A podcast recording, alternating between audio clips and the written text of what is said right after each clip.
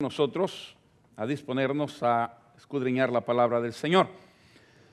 Salmos, el libro de los Salmos, por favor, busque el capítulo 37 del libro de los Salmos, capítulo 37. Vamos a leer los versos del 1 al 7. Una vez más, Salmos 37 del 1 al 7. Siempre mira a su lado, comparta su Biblia para que todos podamos leer de la palabra del Señor. Vamos a esperar que todos lo encuentren. Tema de esta mañana, mantén tus sueños o no abandones tus sueños. Quiero meditar junto con ustedes en estas porciones de la palabra que vamos a estar compartiendo. Una vez más, Salmos 37 del 1 al 7. Amén.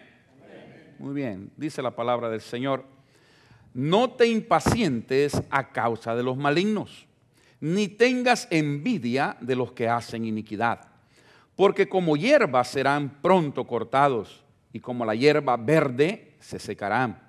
Confía en Jehová y haz el bien, y habitarás en la tierra, y te apacentarás de la verdad Deleítate a sí mismo en Jehová y Él te concederá las peticiones de tu corazón. Encomienda a Jehová tu camino y confía en Él y Él hará. Exhibirá tu justicia como la luz y tu derecho como el mediodía. Guarda silencio ante Jehová y espera en Él. No te alteres con motivo del que prospera en su camino por el hombre que hace maldades. Padre, bendícenos al escudriñar tu palabra.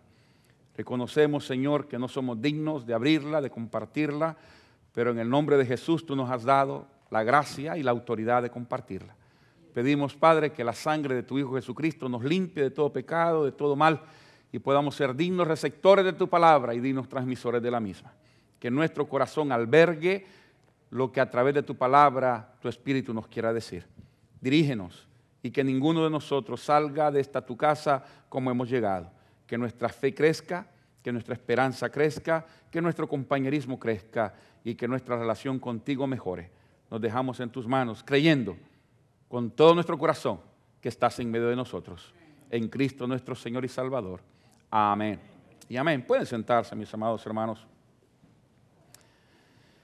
Ah, este es un tema bien, bien interesante. Ah. Hoy en día hay una cantidad de gente que, sin, sin, criticar mal, sin que se me tome a mal lo que voy a decir, hay mucha gente que se está haciendo rica por la negligencia de otros. Bueno, siempre ha sido así, ¿verdad? Pero en este caso hay mucha gente que se está haciendo rica porque nosotros estamos deprimidos o porque no hemos logrado superar ciertas áreas de nuestra vida y entonces vienen y tratan de animarnos para que nuestra autoestima crezca y podamos lograr ciertos objetivos en nuestro diario caminar. Son gente que tiene una preparación psicológica tremenda y que tienen una motivación fuerte para motivar a otros, porque lo que decimos siempre de este púlpito y en cualquier otro púlpito, hermano, uno da lo que uno tiene. Si usted anda aguitado, ¿qué es lo que va a dar? agüitamiento a todo mundo, dicen por ahí, ¿verdad? Todo mundo vamos a andar a Palado dicen ahí a mi pueblo. Pero cuando usted tiene un, espíritu con, energía, con, esperanza, con la capacidad de poder creerle a Dios, de poder creer en la palabra, de poder hacer estas cosas, es necesario e importante tenerlo. Y por eso es que esta gente tiene a su favor esta cosa. No lo estoy criticando, al contrario. Gracias a Dios porque hay personas que tienen esa motivación. Pero si nosotros como pueblo de Dios, como hijos de Dios, necesitamos ante todas las cosas creerle a Dios. Porque si usted le cree a Dios, las cosas mejoran. Si usted le cree a Dios, si usted le cree a su palabra, vamos a pasar tiempos malos, porque la Biblia no le garantiza a usted que no va a pasar tiempos malos. Le garantiza que aunque esté pasando tiempos malos, Dios va a estar con usted. Eso sí no lo garantiza. Pero hermano, tanto que nos encanta la mayoría de nosotros el Salmo 23. Nos fascina a nosotros el Salmo 23. ¿No es cierto? de memoria. Yo creo que no hay un cristiano que no se sepa por lo menos el primer verso de memoria. ¿No es cierto? Lo repetimos juntos y decimos, Jehová es mi pastor, nada me faltará. Por lo menos hasta ahí se lo sabemos todos.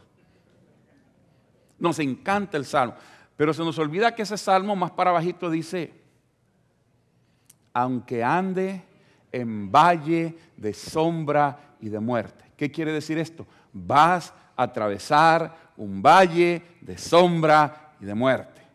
En otras palabras, vamos a tener problemas, vamos a tener bajones, vamos a tener dificultades. Pero en medio de todo esto, lo que el Salmo trata de decirnos, lo que la palabra trata de decirnos es, confía en Jehová, porque Él estará contigo. Aunque estés atravesando el peor momento de tu vida, Dios estará contigo. Aunque estés atravesando, men, hay, en estos tiempos se están viendo cosas que nunca antes se, habían visto, hermano. Estamos viviendo tiempos críticos, tiempos donde en realidad hay que cuidar no solo cada centavo que recibimos, sino que tenemos que cuidar todo lo que somos y tenemos, porque ¿de qué le sirve a usted tener dinero y no tener salud? Entonces hay que cuidar la salud, hay que cuidarse. Hay que mantener o tratar de mantener lo que se pueda y como se pueda y hasta donde nuestros límites lleguen, pero mantenernos bien porque usted puede ganar 12 mil dólares al mes y en una enfermedad le cobran 50 mil en el hospital. No le alcanzó para nada. Para nada. Mejor ganar poquito, pero no gastarlo en medicina. Porque usted puede comprar medicina, pero no puede comprar salud. Usted puede ir a un buen hospital, pero nadie le garantiza que va a salir con vida de ahí. Ni que tenga todo el dinero del mundo. Nadie le garantiza. Hay, una revista, no sé si ustedes la reciben, algunos de ustedes en el internet, que se llama, este, tanto la recibo que ya me olvidó. Es una revista cristiana y en, online, ¿no? que aparece en el internet y acaba de aparecer un artículo muy interesante, dice, musulmán, no, no, no es musulmán, egipcio que busca la vida eterna, cómo conservar la vida, millonario, no millonario, billonario. Entonces está queriendo a través de su dinero ver cómo puede alargar sus años, o sea, quiere vivir mucho más que cualquier otra persona. Cuando yo leía eso dije, pues si es tan fácil, ¿no? Es tan fácil porque Dependiendo de lo que usted haga y cómo haga, y si usted tiene la oportunidad de hacer bien a otros, usted será recordado y vivirá por muchos, muchos, muchos, muchos años. Porque todos nos vamos a ir. Eso yo creo que no es ningún secreto para nadie. Y entonces, hay a quienes nosotros queremos recordar, ansiamos recordar, dormimos y queremos soñar con ellos, porque los queremos recordar, porque impactaron nuestra vida de una buena manera. Pero hay quienes ni del nombre nos queremos acordar. No, no, ni me lo mencionen porque, híjole, no, una, cosa tremenda. Por ejemplo, los descendientes de Hitler. Ellos no quieren decir que son descendientes de Hitler. Porque hay un peso tremendo sobre sus hombros por las barbarias que este hombre hizo a la humanidad. Y ahí puedo mencionarles tantos otros que niegan su, su relación con aquella persona. Porque hay, hay un peso tremendo. Entonces, cuando uno va caminando con el Señor, uno se va dando cuenta que la vida eterna no es para vivirla sobre la faz de la tierra. La vida eterna es para vivirla a la par del Señor, donde quiera que Él esté. Si ese es el cielo, pues ese es el cielo. Yo creo con todo mi corazón que el cielo es donde Jesucristo está. Porque yo quiero estar donde Jesucristo está. Me doy a entender, hermano. No niego nada, no quito nada, pero yo, yo, yo, yo pienso, creo, mantengo y quiero estar donde Jesucristo está. Porque donde Jesucristo está, para mí ese es el cielo. Y donde Jesucristo no está, ese es el infierno. Porque el infierno es la ausencia de Dios. Donde Dios no está, ahí se vive un completo infierno. Entonces hay que ir preparándonos para todo esto. Por eso pensaba un poquitito sobre esta situación de, mantener nuestros sueños, de no abandonar nuestros sueños, pero hay tantas cosas que se le pueden ir a uno a la cabeza cuando hablamos de sueños. Y cuando hablamos de sueños, no necesariamente hablamos de aquellas cosas que son imposibles, a menos que usted piense o, sueñe con dormirse ahora pobre y amanecer mañana millonario, ¿verdad? eso es otra historia. E, eso, eso es un sueño. y es un sueño imposible, ¿no? O que usted sueñe en volar o cosas por el estilo, no, olviden, que lo mandan a volar a uno cada rato es otra historia, pero no necesariamente que usted lo va a hacer. O sea, hay, sueños que nos dejan de ser sueños, simplemente.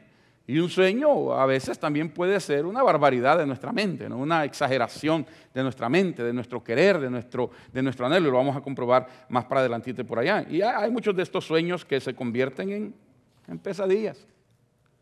¿no? sin criticar nada, pero dicen por allá el sueño americano. Cuando yo leo o escucho sobre el sueño americano, la verdad hermano es que eso ya tiene rato de haber dejado de ser un sueño americano.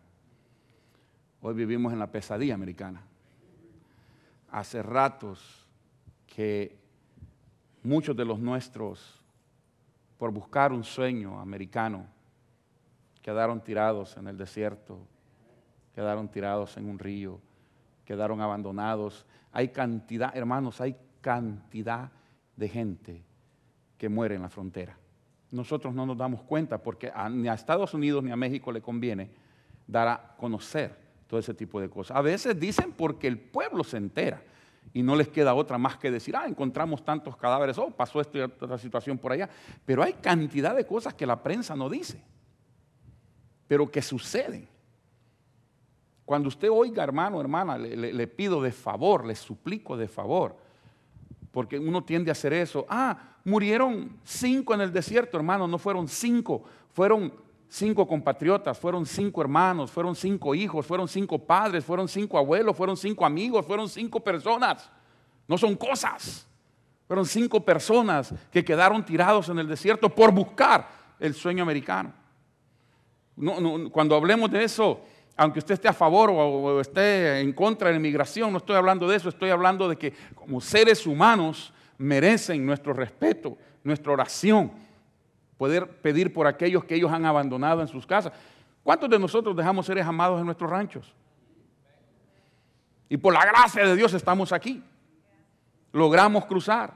Algunos vinieron bien, otros pagamos a algún embajador para que nos trajera para acá.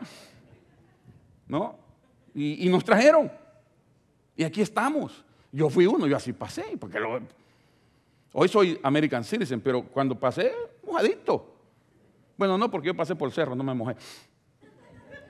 Pero por ahí pasamos, por ahí venimos. Ayer estábamos comiendo un pedazo de pizza con, mi hijo y, se pone a reír. Le digo, ¿qué te estás riendo? Me dice, es que estoy pensando cuando llegaste a este país. Y le digo, ¿vos qué sabes? Cuando yo llegué a este país. No, por lo que me has dicho. Dice, ¿cuánto pesabas cuando llegaste? Y le digo, como 124. Hace como ciento y pico de libras eso ya.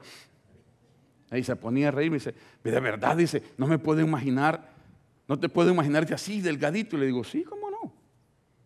Ahora estoy más en forma, le digo, pero antes estaba más bonito todavía, ¿no? Eh, no sabe, porque como nunca han pasado esto, ¿no? Para ellos es algo que lo oyen, lo escuchan, pero, pero no, muchos de nuestros hijos no tienen que estar lidiando como otros jovencitos que le llaman los dreamers, los soñadores. Son cosas, hermanos, que a veces no hablamos en las iglesias y, que se dan a cada momento, porque fíjese usted, si usted se vino para acá cuando estaban recién casados y tenían su niña, por ejemplo, mi hermana y mi cuñado se vienen para acá con su niña de un año, a la niña no le preguntaron si se quería venir para acá, no le preguntaron. Yo mismo con mi hermano mayor no le preguntamos a mis hermanitos menores si quieren ir para los Estados Unidos, los agarramos y no los trajimos. Gracias a Dios que Dios en su gracia y en su misericordia, pues todos están bien. Pero hay otros que vinieron y nunca hicieron nada y ahora los muchachos tienen 19, 18, 20 años y no tienen cómo lidiar con la situación. Años atrás, yo no sé si usted se va a recordar de esto, salió en Los Angeles Times y en casi todos los periódicos y hasta en la televisión, una muchachita, 19 años, yo creo que Mayra se va a acordar de esto, una muchachita de 19 años ah, fue a pedir, a solicitar un pasaporte. Y cuando fue a, solicitar un pasaporte, pues usted sabe lo que le piden, su acta de nacimiento. Entonces, cuando la muchacha comienza a averiguar, después de 19 años, cuando la muchacha comienza a averiguar, se da cuenta que es adoptada. Sus papás americanos fueron para México, a cierto lugar de México, y adoptaron a la niña, pero se la trajeron para acá y nunca hicieron nada. La niña creció en un hogar de americanos, pero ellos nunca hicieron nada. No me pregunte cómo la pasaron, yo no se le cuento lo que el periódico dijo. La cosa es que a los 19 años la niña quiso ir no sé para dónde y necesitaba pasaporte y se da cuenta que es mojada. Que está indocumentada en este país con padres americanos después de que se la trajeron. En nuestros pueblos, desafortunadamente, no en todos, pero en algunos, en algunos casos, uno va a, no sé quién me compartía, Melvin Valiente, el pastor Melvin Valiente, fue a las Filipinas. Y dice que cuando andaban caminando por las Filipinas, los padres, los padres de familia, salen a la calle, hermanos, salen a la calle con los niños. Y cuando ven turistas, les dan los niños, les dice, llévatelo, llévatelo, llévatelo. Por favor, llévatelo. Les ofrecen a los niños para que se los lleven porque ahí no tienen futuro, no tienen esperanza, no tienen ni qué comer, no tienen nada. Y dice el que andaba junto con, Ada, su esposa, que en ese entonces no tenían hijos, y, andaban asustados porque la gente le ofrece a los niños para que se los traigan, especialmente si saben que vienen para los Estados Unidos.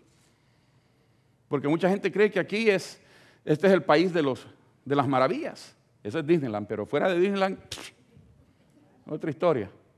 Esa es otra historia. ¿no? estas son las cosas, hermanos, con las que nosotros también tenemos que estar lidiando. Son sueños, algunos son posibles, otros no. Pero lo que yo quisiera compartir con ustedes ahora es mantener nuestros sueños, que no, no abandonemos aquellas cosas que son posibles hacerlas para nosotros en el nombre del Señor. Para el mundo no lo sé, pero para nosotros podemos lograr muchas cosas en el nombre del Señor. ¿Por qué? Porque la Biblia lo dice, todo lo puedo en Cristo que me fortalece. Nos da la esperanza, nos da la promesa, nos da la promesa de que Él está con nosotros todos los días hasta el fin del mundo. O sea, tenemos ventajas sobre tanta otra gente para lograr aquellas cosas que tenemos en nuestra cabeza actualizar nuestros sueños, lograr nuestros sueños, lograr superarnos en la vida, hermano. esto es algo tan, tan importante mencionarlo cada momento en nuestra, en nuestra cultura hispanoamericana o latinoamericana, como usted la quiera mencionar. Porque muchos venimos aquí nomás a pasarla. Dios quiere y ninguno de ustedes que me está escuchando, tanto presente como en el internet, tenga eso en la cabecita. Hermano, los asiáticos vienen con la intención de estudiar, de progresar, de comprar su casa, de manejar un buen carro. Esa es la mentalidad. Los hindúes vienen de la misma situación. A veces vienen sin nada, los recibe alguien que ya está aquí, viven con aquella persona hasta que ahorran lo suficiente y pueden comprar ellos su propia casa, su propio carro y desarrollar su propia vida. Lo sé porque yo he trabajado con hindúes por añales. Vienen con la mentalidad de establecerse y de lograr algo en la vida, de llegar a ser alguien en la vida. Los hispanos venimos a ver qué pasa. Los hispanos, dígame si, me equivoco, perdóneme, perdóneme, pero en la mayoría de los casos, los hispanos venimos con la mentalidad que voy a llegar, voy a trabajar un, año, dos años y mando el dinerito, levanto mi, eh, edifico mi casita y me regreso y pongo una tiendita y ya estuvo. Eso es lo que traemos muchos en la cabeza. Y después me regreso. Y mientras esos dos años pasan, entonces vivo como pueda, Antes de conocer al Señor, muchos de nuestros amados hermanos, el sábado y el domingo lo dedicaban para asar carne, tomar su cerveza y, lavar su carro. Así pasamos muchos de nosotros por años. Nos dedicamos el día domingo a trastear el carro, a ver qué, le hacemos al carro, eh, pero nada más y el lunes otra vez a lo mismo, y el martes, y el miércoles, y el jueves, y el viernes, y el sábado otra vez a lo mismo. Y así va pasando el tiempo, y va pasando el tiempo, y va pasando el tiempo, y perdona que lo diga así, pero muchos así vamos pasando el tiempo, y algunos han dejado mujer, han dejado hijos, pero como vienen aquí está pasando el tiempo, está pasando el tiempo, encuentran otro, encuentran otro, se arman y se arma el relajo, y después se olvidan de aquello y comienzan otra vida aquí. Y si toqué a alguien, perdóname, pero esa es la realidad que nosotros vivimos como pueblo hispano en este país. Así vamos caminando, así vamos. ¿Cuál sueño? ¿Cuál meta? ¿Cuál anhelo? No traemos, no tenemos. Y muchos somos tan culpables que ya tenemos rato aquí y todavía no tenemos metas. Todavía no tenemos sueños. Ya se enojaron algunos. Yo vengo a la iglesia a oír palabra de Dios, pues esta es palabra de Dios que nos está diciendo que hay que superarnos. Dios no quiere que estemos todo el tiempo que caiga del cielo el maná. Ya pasó ese tiempo, señores.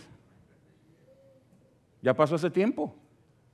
Después que el, maná cesó de caer, entonces aparece Isaías y dice, buscad a Jehová mientras pueda ser hallado. Ya no te va a caer el maná en el frente de tu casa. Hoy hay que ir a buscar el maná. Hoy hay que salir a buscar el pan de cada día. ¿O no? Me parece que estoy equivocado yo ahora pero mi Biblia dice, yo no sé si la suya dice lo mismo, pero mi Biblia, que es Reina Valera versión 1960, que yo creo que es la mayoría de lo que tenemos acá, dice lo mismito. El que no trabaja, que no coma. ¡Auch! Pero esa es la realidad. El que no trabaja, que no coma. Pero aquí hay otras mentalidades hay otras cosas. Y ah, si me meto mucho de esto, muchos renuncian a su membresía hoy en día. Porque muchos sabemos que estamos mal y nos escudamos en otras tantas otras cosas para seguir viviendo la vida que estamos viviendo y no confrontar lo que tenemos que confrontar como pueblo de Dios que somos y como ejemplo que deberíamos de ser a la sociedad que nos rodea. Porque muchos seguimos abusando abusando del sistema de este país. Que somos abusadores. Bueno, mejor cambio el tema porque les voy a hablar del amor de Dios mejor. A muchos les encanta mejor el amor de Dios, ¿verdad? Y no las responsabilidades que tenemos. ¿Cuáles son sus sueños? ¿Cuáles son las metas que usted tiene? ¿Qué lo qué es lo que estamos tratando de lograr? Mire, aquí, hablando de todo un poco, siempre tenemos este problema por lo menos yo lo, confronto a cada momento con los jóvenes de la iglesia, ya vas a terminar la high school, ¿verdad? Ya vas a salir de la prepa, dicen allá en México, ¿no? Del bachillerato en, Centroamérica. Sí, pastor, ya casi sal. ¿Y qué vas a hacer? No sé. ¿A dónde vas a ir? No sé. ¿Pero qué, qué, ¿Cuál es tu meta? ¿Qué es lo que, que, estudiar? Pues no sé. Como dicen los del Dúo Esperanza, ¿verdad? Cuando se presentan y el menor dice del mayor, no dice si mi hermano iba a ser doctor. No fue doctor porque no estudió. Lógico, ¿verdad? No fue doctor porque no estudió. No, yo quería ser abogado, pero no fui abogado porque no estudié leyes. ¿Cómo va a llegar a ser algo uno que no se prepara a ser? ¿Me explico, hermanos? O sea, las metas, los sueños que nosotros logramos tener o queremos tener, tienen que ir acompañados. No, no, no podemos hablar de que a los 30 años nos vamos a creer a ser atletas. Ya pasó el rato, ya, ya, ya no lo hacemos, ya, ya no, ¿verdad? Muchos queremos jugar fútbol todavía, andamos con la pelota aquí, la pelota en la pata también. Andamos con dos pelotas por frente. No podemos. Hay que reconocer, hay tiempo para todo, dice la escritura. Hay tiempo para todo. Uno no puede anhelar ciertas cosas que ya no las podemos hacer. Como que yo les diga ahorita que, quiero ser astronauta. ¿Cuándo? Vivo en la luna, es otra historia, pero eso ya no. O sea, no, no, hay cosas que no podemos, pero hay otras que sí podemos lograr. Hay otras que sí podemos lograr. Nunca es tarde para comenzar, pero no tienes todo el tiempo del mundo para terminar. Entonces pues uno tiene que esforzarse, no tiene que luchar. Yo les he contado de este hermano, ah, ah, el de Indiana, ¿cómo se llama? O se llamaba, que ya está con el Señor, ah, Dr. Hiles. Dr. Hiles, un tremendo hombre de Dios que levantó un ministerio, pero fenomenal en, Indiana y en el mundo entero. Ah, él dice en uno de sus testimonios que fue a predicar a una iglesia y cuando terminó de predicar, su prédica fue precisamente algo como esto, de supérese, estudie, prepárese, busque, impúlsese, algo que, que nos ayude a superarnos. Y él dio aquel sermón con aquel fervor que él predicaba y cuando terminó, dice, se bajó del púlpito y entonces vino ya un hermano como de unos 65, 68 años, ya retirado, viene y le da la mano y le dice, Pastor Hayes le dice, en el seminario que usted tiene, ¿aceptan personas de toda edad? El doctor Hayes dice que le dio risita por esa risita sarcástica que le da uno de vez en cuando, ¿verdad? Y, se rió dentro de sí y le dijo, no, no, sí, como no, hermano, nosotros no discriminamos por edad, ¿verdad? Te sabe. Dice, ¿yo puedo inscribirme en el seminario? No, hermano, ¿cómo no? Y dentro de él pensaba, a tu edad, compadre, ¿ya para qué? Pero la sorpresa de él fue que al siguiente semestre este mismo hombre de edad se estaba inscribiendo en su seminario y mucho más todavía después que a los cuatro años le estaba entregando su cartón de graduación. Mire, nunca es tarde para comenzar, pero pues no tenemos todo el tiempo para terminar. Hay que esforzarse, hay que empujar un poquitito, hay que meterle más gasolina para lograr ciertas cosas, porque hay cosas que ya cuando uno pasa de los 25 ya cuestan más, ya la retención es menos, ya la atención es menos y hay otras responsabilidades, pues. No es lo mismo ir a la escuela, a la universidad, al college soltero que ya ir casado. Ya uno llega con el lazo, y ya, no ya chances de muchas cosas. No, ya llega amarrado. Ya llega amarrado.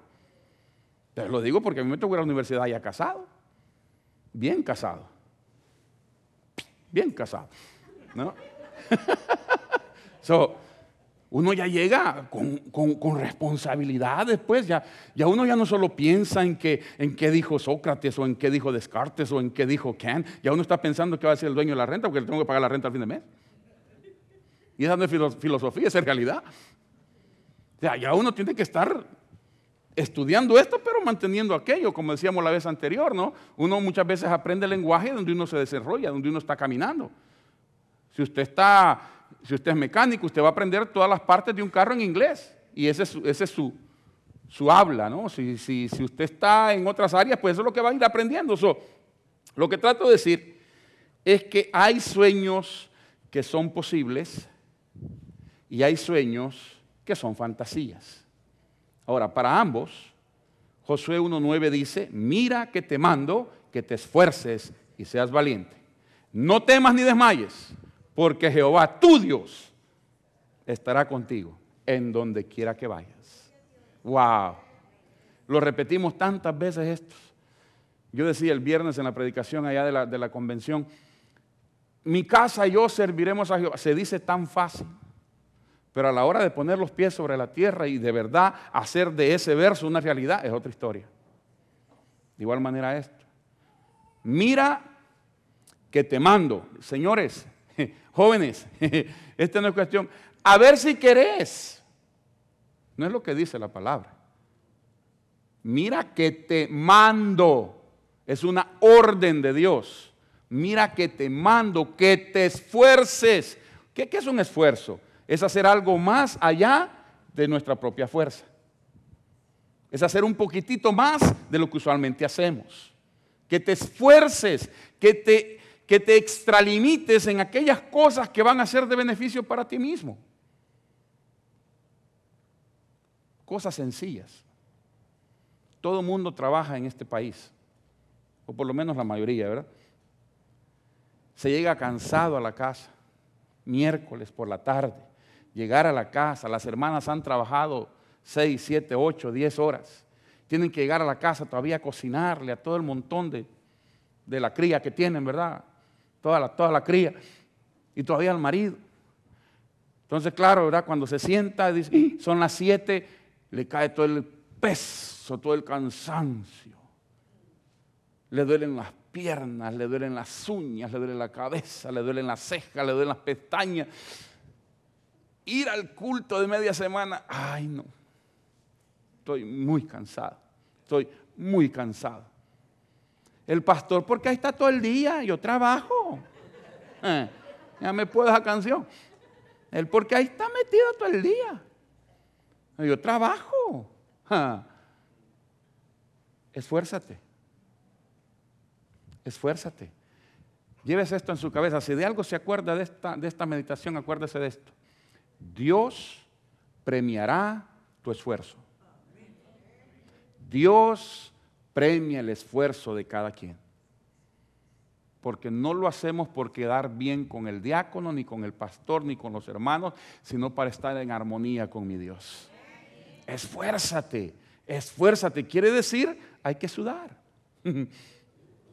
hay que sudar. Men, yo como me acordaba de esto el viernes. Nos yo agarraba la toalla y la hacía así, salía, pero por chorros olvides. Y yo en mi prédica, yo me bajé del púlpito y le digo a los pastores que estaban conmigo, ¿saben una cosa? Ahí arriba, hasta los pensamientos se le evaporan a uno. Men, créamelo, le soy franco, hasta los pensamientos se, me evaporaban a mí ahí. Se me venía le de, se me iba. De aquí para acá ya no llegaba. Solo miraba el humito que me salía. tremendo, tremenda cosa. Pero, pero bonito todo, de todas maneras. hay que esforzarse. Ese, es el esfuerzo que Dios demanda. Mucha gente dice, ay, voy a dar dos pesos más en mi oferta. Gloria a Dios, délo y dé cinco si quiere. Pero también hay otro esfuerzo que Dios quiere. Mucha gente cree que Dios quiere solo nuestro dinero. ¿A dónde bendito dice eso la palabra? Eso los pastores los que queremos el dinero de ustedes, pero Dios no. ¿Hay idea de qué vive el profeta, pues? ¿No? ¿Qué dice la Biblia? Hijo mío, dame hoy tu corazón. Tu corazón. ¿Por qué? Porque donde está tu tesoro, ahí estará tu corazón. Dios pide nuestro corazón. Dios pide, mire, ya leyeron el pensamiento de atrás de su boletín, qué bonito. Me encantó cuando lo leí.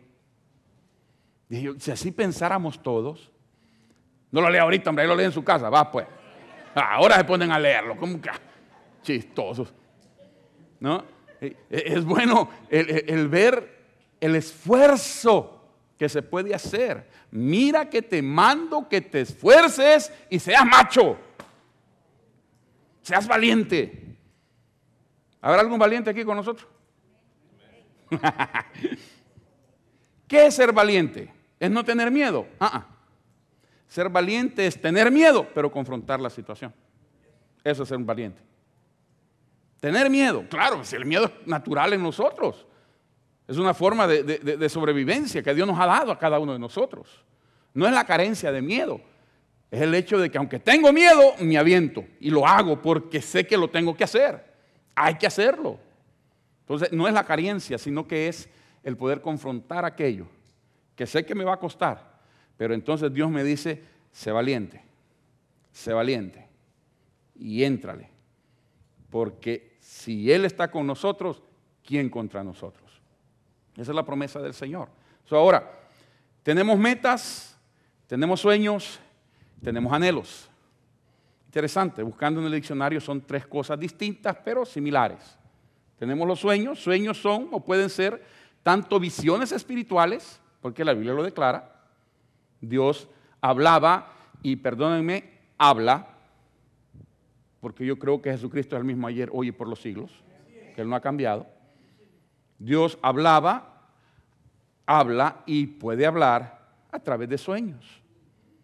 Claro, muchos de nosotros hemos dejado eso de, creer que Dios se puede comunicar conmigo a través de un sueño. Yo, sigo creyendo que Dios me puede hablar a través de los sueños. Hay hay sueños que vienen de parte de Dios para nosotros. Hay sueños que dejan de ser sueños y se convierten en visión. Pero Dios primero lo pone en nosotros. Lo baja al corazón, lo sube a la mente, luego lo pone en la vista, luego lo pone en la boca y luego lo podemos uno transmitir, porque sin visión el pueblo perece. Si no hay sueños, no hay metas. Entonces, un sueño puede ser una visión espiritual o simplemente una locura de la mente. Yo he soñado un montón de veces que soy Superman. Sí. Y quiero salir volando y cuando menos siento, ¡pum! me caigo en la cama. ¿Algunos de ustedes han soñado con que es Batman? ¿Verdad? No se hagan, que ya los conozco. Robin de perdida, pues va, para que no se enojen. ¿No? Todos tenemos ciertos sueños que simplemente son fantasías de nuestra mente, pero hay otros sueños que vienen de parte de Dios. Hermanos,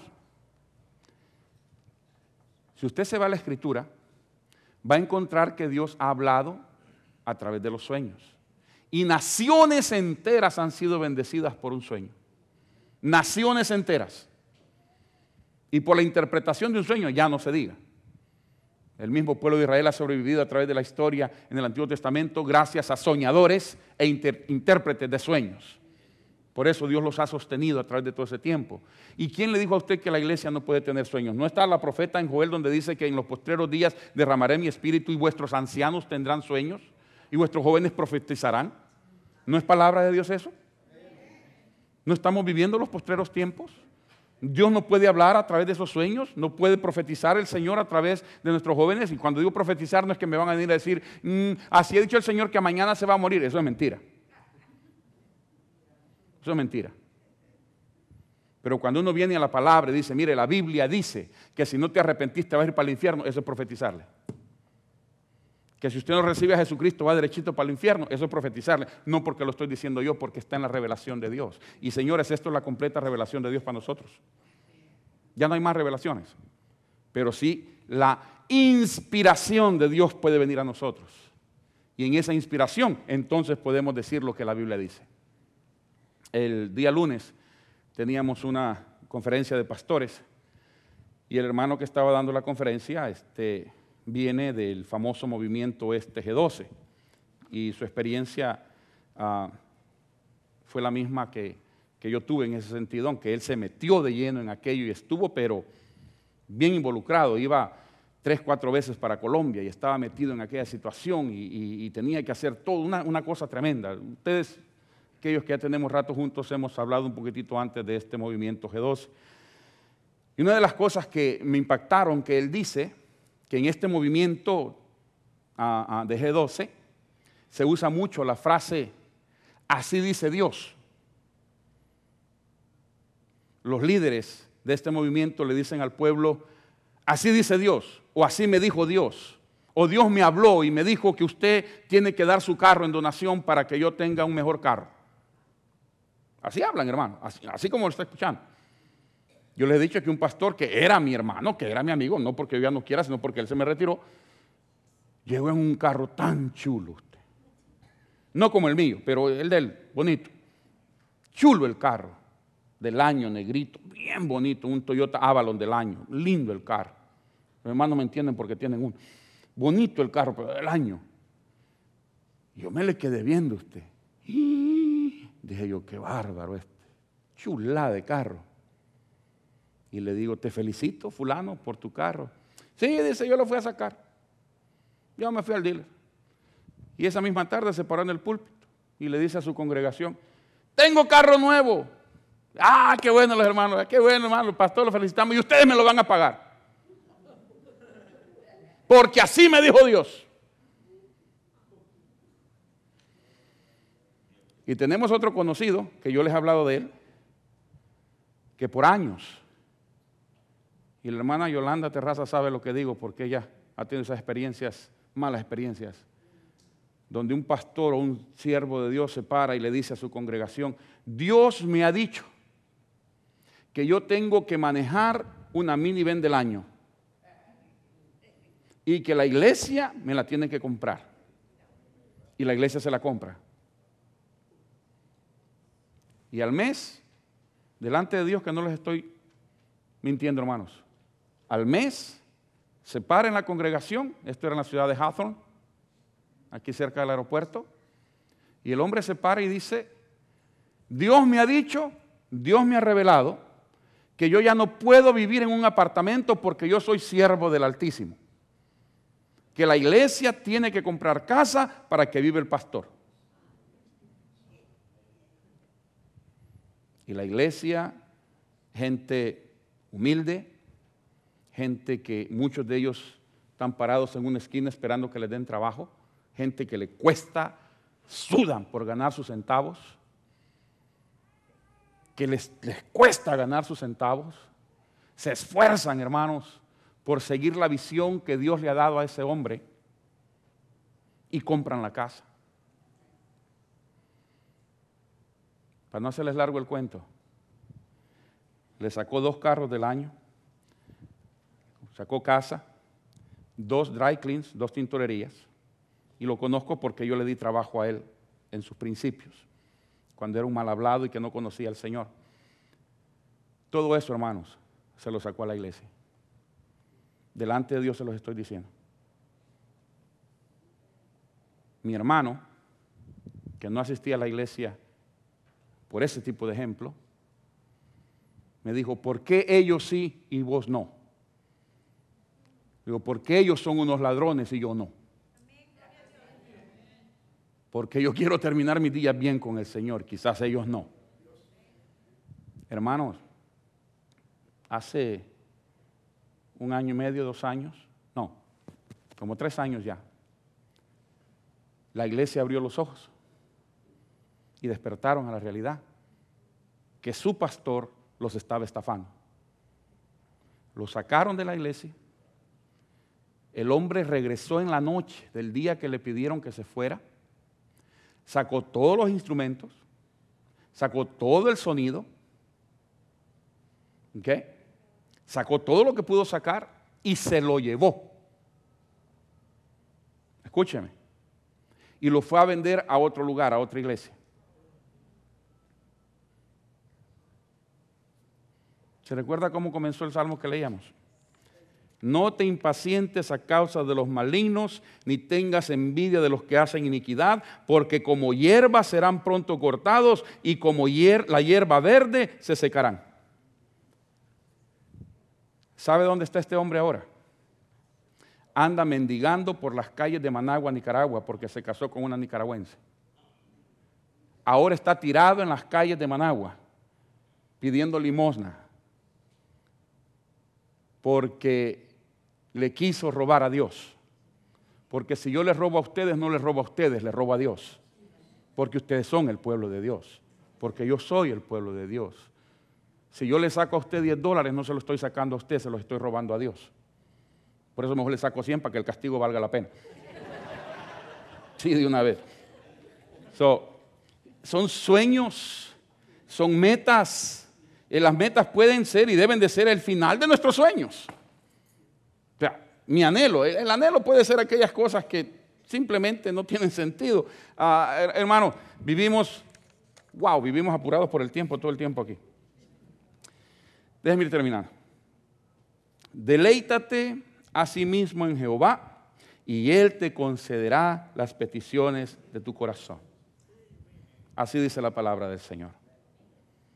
Hay mucha gente que a veces se desespera porque no llega su amada, no llega su amado. Pastor, es que en la iglesia no hay muchachas. Es que en la iglesia no hay muchachos. Me han dicho tanto eso usted. Y a veces está el montón de muchachas. Yo siempre le digo, abrir los ojos, atarantado, mira a tu alrededor. Sí, Abrir los ojos, mirá. Es que muchas veces uno anda buscando aquella de, ¿verdad? ¿Se sabe? Hey, eso pasa. Eso pasa. Pedro dice que no busquemos lo que se ve afuera, sino lo que está dentro. No animó que va a ser doctor y le va a ir a abrir ahí para ver qué es lo que tiene adentro, ¿verdad? No, pero sí buscar la amabilidad, la afabilidad de la persona, que sea alguien que vale la... Usted sabe que por lo regular las muchachas bonitas son groseras. ¿Verdad, mija? Bueno.